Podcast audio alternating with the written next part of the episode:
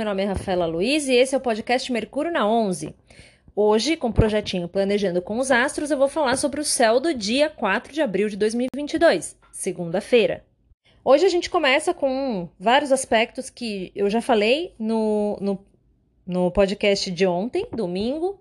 Então, nós temos aí o Sol e Mercúrio ainda em conjunção, então aquele conselho para que você tome cuidado com a forma com que você se expressa, se comunica, né? Por quê? Porque os dois estão em Ares, então a gente pode estar tá com um, a forma de comunicar as coisas um pouco mais agressiva, um pouco mais invasiva até. No entanto, hoje a gente começa a ver formar-se um aspecto deste Mercúrio em Ares com Marte lá em Aquário, que pode, é, sim, prevalece, né? Marte é o regente de Ares, prevalece essa energia toda de uma comunicação um pouco mais agressiva, um pouco mais incisiva, mas também, por ser um aspecto positivo, enaltece as qualidades de Ares, que é o quê? Ser assertivo no que você está falando, ser assim, claro, ser muito claro, né? O ideal da gente aproveitar essa energia é o quê? Ser claro, né? Aquela coisa curta e grossa, mas sem ser grossa. é, ser claro, assertivo, tomar boas decisões, saber agir e se expressar né, no, no âmbito da expressão na hora certa. Então, Mercúrio não fala só sobre comunicação, mas fala também da nossa mente, do nosso raciocínio. Então a gente pode estar com um raciocínio mais rápido, porque esse Marte, que está aspectando bem com o Mercúrio, está em Aquário, que traz essa ideia de aceleração. Então, para quem já tem ansiedade, assim, que percebe que tem um pensamento acelerado, nesse dia pode ser um pouquinho mais difícil, porque talvez esteja com a mente até mais acelerada do que o normal, vamos dizer assim, mas é, eu vejo de forma positiva. Eu vejo que você pode ter decisões mais assertivas, o seu raciocínio pode estar muito bom, então um bom dia para estudar. É, se você conseguir controlar a ansiedade, né? Se você não, não tiver muito agitado por causa dessas energias todas em um signo de fogo, o Sol e Mercúrio, no caso, e Marte ainda criando uma conexão com eles lá, enfim.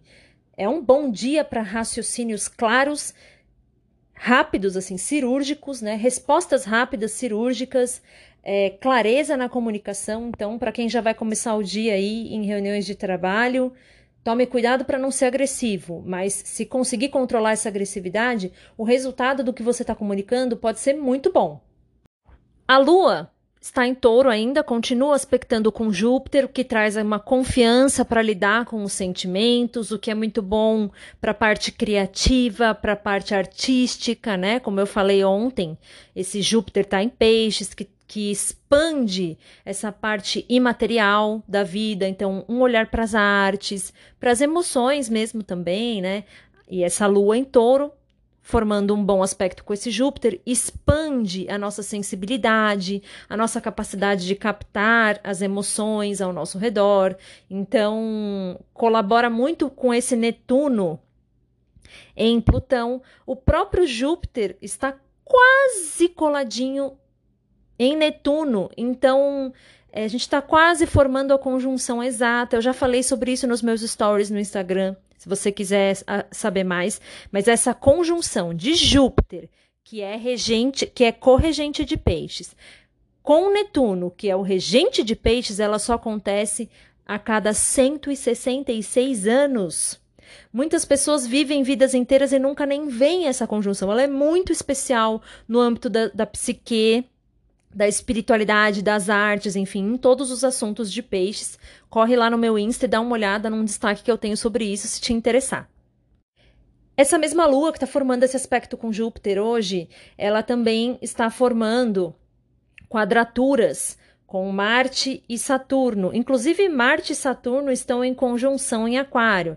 Então, isso é um pouco pesado, assim. Uma conjunção de Marte com Saturno pode deixar a gente um pouco, é, um pouco exacerbadamente rígido, um pouco impulsivo no sentido de querer cobrar os outros, além da conta, né? Eu acho que o Marte coloca esse Saturno para além da conta. Então tem essa conjunção exata deles acontecendo aí, Saturno e Marte, e a Lua está quadrando eles, está formando uma quadratura com eles. Então, veja, coloca o campo das emoções. Então a gente pode estar muito reativo, pode estar muito focado no. É, considerando como a segunda-feira, né? E as pessoas que trabalham, por exemplo, vão estar muito focadas em ficar reclamando do trabalho dos outros, que os outros não rendem, ou mesmo no trânsito, as pessoas vão estar muito focadas em criticar a forma que os outros dirigem, né? Coloca muito essa energia é, de, de não admissão de falhas de Saturno,